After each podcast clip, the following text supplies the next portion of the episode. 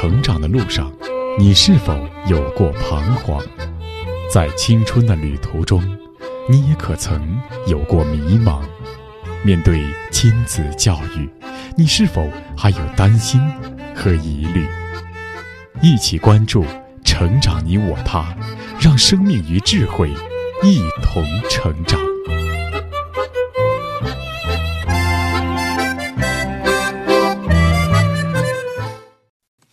愿生命与智慧一同成长。海内外的各位听友，大家好，欢迎来到《成长你我他》，我是您的朋友钟青。听众朋友，人的生命既包含物质，又包含精神。著名的美国心理学家加德纳原先是一位医生。加德纳发现，在死于癌症的病人中，有百分之七十五的病人是被吓死的，其余才是真正病死的。由此，加德纳认为。精神是生命的支柱，一个人在精神上被摧垮了，那他的生命也就变形了。可见，人不是仅活在物质里，而是活在精神里。因为对于人的物理生命而言，只要有简单的食物、水和空气即可存活。但是如果生命想要活得有质量、有意义，就需要有宽广的心胸、仁慈的智慧、百折不挠的意志和化解苦难等等精神力量。没有精神资源的生命，就如同无本之木、无源之水。那么，人的精神资源能从哪里来呢？在人的成长中，他的信心、信念乃至信仰的建立，与母亲又有怎样的关联呢？在这段时间，我们节目所诵读的家庭教育专著《发现母亲》当中，作者华东交通大学母亲教育研究所所长王东华教授对此也进行了探究。那今天的节目，我们就来聆听《发现母亲》第四章的第五节：心理支持，伟大光荣的母亲。播讲时代。有人说，推动摇篮的手也是推动世界的手。母亲对孩子的成长至关重要，然而，我们是否真正懂得母亲？培养一颗螺丝钉与一个社会的公民有怎样的不同？母亲又如何决定民族的未来呢？华东交通大学母亲教育研究所所长王东华教授殚精竭虑历练十年，完成了八十万字的教育专著《发现母亲》，书中以众多典型的案例。鞭辟入里的分析，对人类社会一些重大命题进行了严肃的思考，并深情的呼喊：“你可以不是天才，但你可以成为天才的母亲。”一九九九年，《发现母亲》一经推出即产生广泛影响，至今多次再版，先后获新闻出版总署中国图书奖、全国妇联推荐作品等奖项。王东华教授也因其突出成绩。二零零零年被全国妇联授予驻西爱心大使称号，二零零一年入选中国青年杂志可能影响二十一世纪中国的一百位青年人物。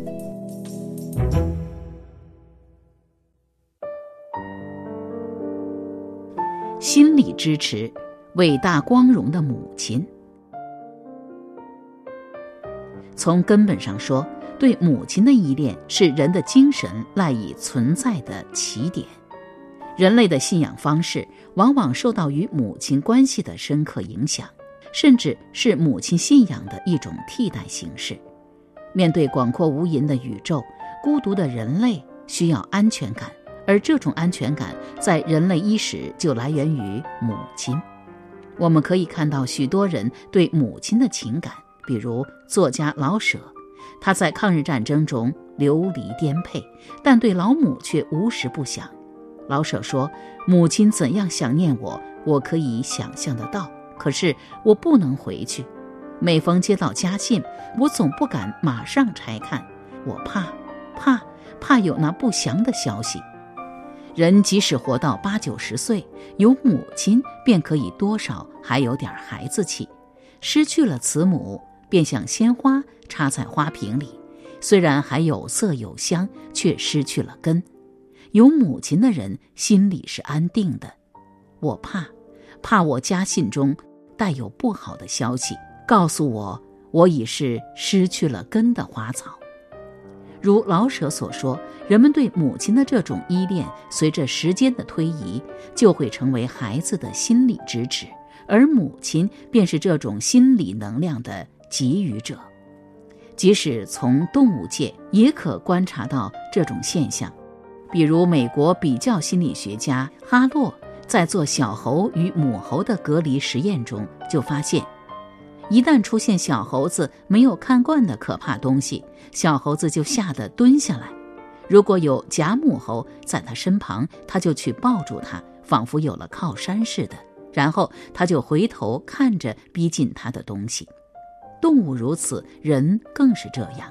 比如中国战国时期的齐国，有一位王孙谷，十五岁就进入王宫服务齐闵王。有一年，叛臣闹齿谋反，杀了齐闵王，但齐国人却不敢起来讨伐闹齿。王孙谷的母亲目睹这一切，非常痛心。他对儿子说：“你早晨出去，晚上回来，我总在家门口等你。如果你晚上不回来，我就要到驴门外去张望。你为闵王做事，怎么能够？”王出走不知生死，而你却可以独自回家来呢。母亲的这番话给了王孙谷莫大的力量。王孙谷立即来到京城的大街上，号召人们起来讨伐。当场就有四百多人加入了讨伐的队伍。在他的指挥下，终于杀了闹齿，平息了叛乱。再如胰岛素的发现者。获得诺贝尔生理学和医学奖的加拿大生理学家班廷医生与母亲有着深厚的感情。中学毕业后进入多伦多神学院，可第一学年还没结束，就传来了母亲病逝的噩耗。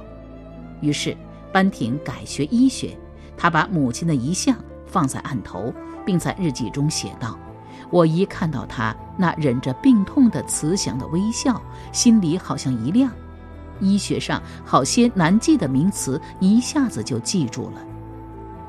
另一位诺贝尔奖获得者荷兰的彼得·塞曼也是如此。塞曼的母亲去世后，他将母亲的遗像镶在一个金属的小镜框内，不管到什么地方，他都将它挂在胸前。一次讲课时，被一道难题难住了，塞曼在讲坛上足足站了十分钟。这时，他掏出母亲的遗像，像拿出一个计算器一样，终于一下子开了窍，解开了难题。这个故事仿佛是杜撰出来的，但对于这个母子情深的大科学家，却是地地道道的真实。他曾在给妻子的一封信中这样写道：“又是家乡的防汛季节了，我们都是在海平面下出生的人。”每逢这个季节，我的智慧好像比平时更加活跃，精力也更加旺盛。连日来，我为磁场的光谱研究已三晚未眠，但我一点不觉得疲倦。心理学大师弗洛伊德对此也深有体会。弗洛伊德父亲是再婚，母亲是初婚，他是母亲的第一个儿子。母亲爽朗、活泼、聪明。他是在母亲无限的自豪和宠爱中生长的，还在他小时候，他就享受到母亲很多的特殊对待。由于他除了学习没有其他任何爱好，因此他的房间里点的是煤油灯，而别的房间只是蜡烛。家里八口人只住三间卧室，但他却独自享有一间小房。这种与母亲结成的深厚感情，让他终生与母亲生活在一起。这一点在主张个性独立的西方社会是不多见的。弗洛伊德曾这样认为：受到母亲无限宠爱的人，一辈子都保持着征服者的感情，也就是保持着对成功的信心，在现实中也经常取得成功。奥地利心理学家弗洛伊德是精神分析学的创始人。他对自己母亲的情感依恋，以及从母亲那里获得心理支持的故事，其实对许多与母亲关系亲密的人都能够感同身受。人的精神力量总有一个来源，这个来源常常被称为精神故乡这就像中国台湾诗人余光中那首著名的诗《乡愁》所写的那样：小时候，乡愁是一枚小小的邮票，我在这头，母亲在那头；长大后，乡愁是一张窄窄的船票，我在这头，新娘在那头。后来呀，乡愁是一方矮矮的坟墓，我在外头，母亲在里头。或许我们看到许许多多杰出的人被母爱激发出了深沉的情感，这种心理支持也是使得他们能够创作出精彩作品的动力源泉所在。我们继续来听，这种心理支持极为重要，在重大决策时有没有这种心理支持大不一样。正如军队在困难时会祈求上帝等精神支持一样。这一点在很多杰出人物身上都有很多反映。俄国作家托尔斯泰，在他母亲病故的时候，他只有两岁。照说他对母亲没有什么印象，也没有什么更深的感情。可事实不然，家人经常向他讲起母亲的往事，让他逐渐在自己的想象中刻画出善良慈爱的母亲的鲜明形象。也让他深深地懂得母亲是如何的爱他。就在母亲弥留之际，感到最难过的不是别的，而是子女们都还没有长大成人。尤其让他放心不下的，就是刚刚两岁的托尔斯泰。当时，丈夫、孩子们和身边的一些仆役都围在他的病床前向他告别。他用目光扫视着周围，唯独不见最小的儿子。于是就把目光落在丈夫身上，意思是：小儿子在哪里？保姆把他抱进屋来。不懂事的托尔斯泰还在咿咿呀呀地笑着。当他看到妈妈那张苍白的面孔时，才哇的一声哭了起来。母亲这时眼里含着热泪，艰难地伸出手，在他面前颤抖着画了一个十字，为他祝福，衷心地祝愿自己的孩子健康成长。正是因为这样，母亲成为了托尔斯泰的力量源泉。在许多作品中，他都描绘了母亲的性格特征，并且怀着无限崇敬的感情，赋予她以诗一般的魅力。在生活中，每逢感到痛苦的时候，或者因为什么事情而心情沉重的时候，他差不多都极力回忆母亲的形象，从而感觉到他会给自己以帮助。给自己以精神力量，因此，凡是和母亲有关的一切地点和物品，托尔斯泰都觉得是神圣的，精心加以保护。他始终热心地侍弄着母亲亲手培育的花圃，让花木更加的茂盛。他一直珍惜地保护着池塘旁边的那条长椅子，因为这是母亲当年经常坐着的地方。他常指着那条长椅子向人介绍说：“我爱这个地方。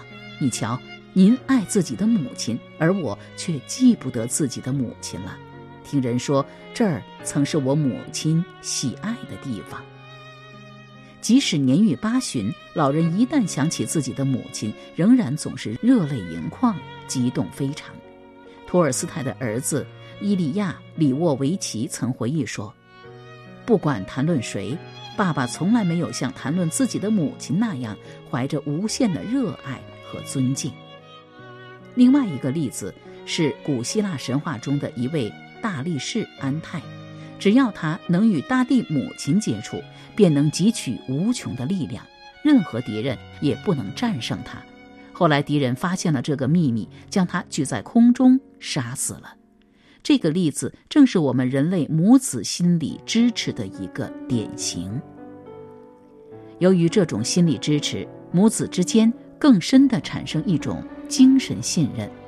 历史上有不少将对方将领的母亲抓住作为条件劝降，最后反而激起了对方更大的勇气，如抗日战争时的抗日民族英雄马本斋等。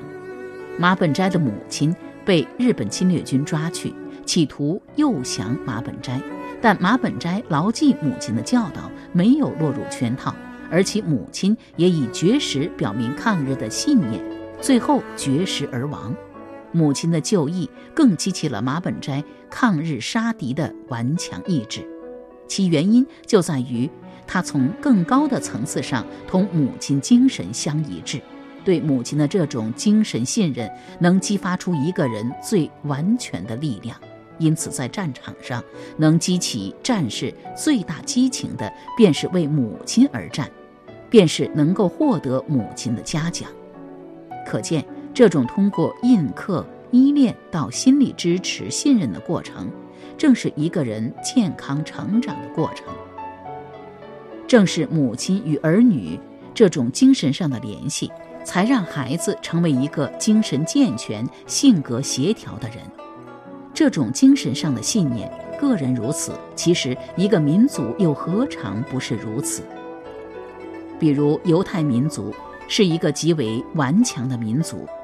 如果以他们的领袖摩西带领以色列人出埃及算起，从大约公元前十一世纪形成了古代以色列各部落。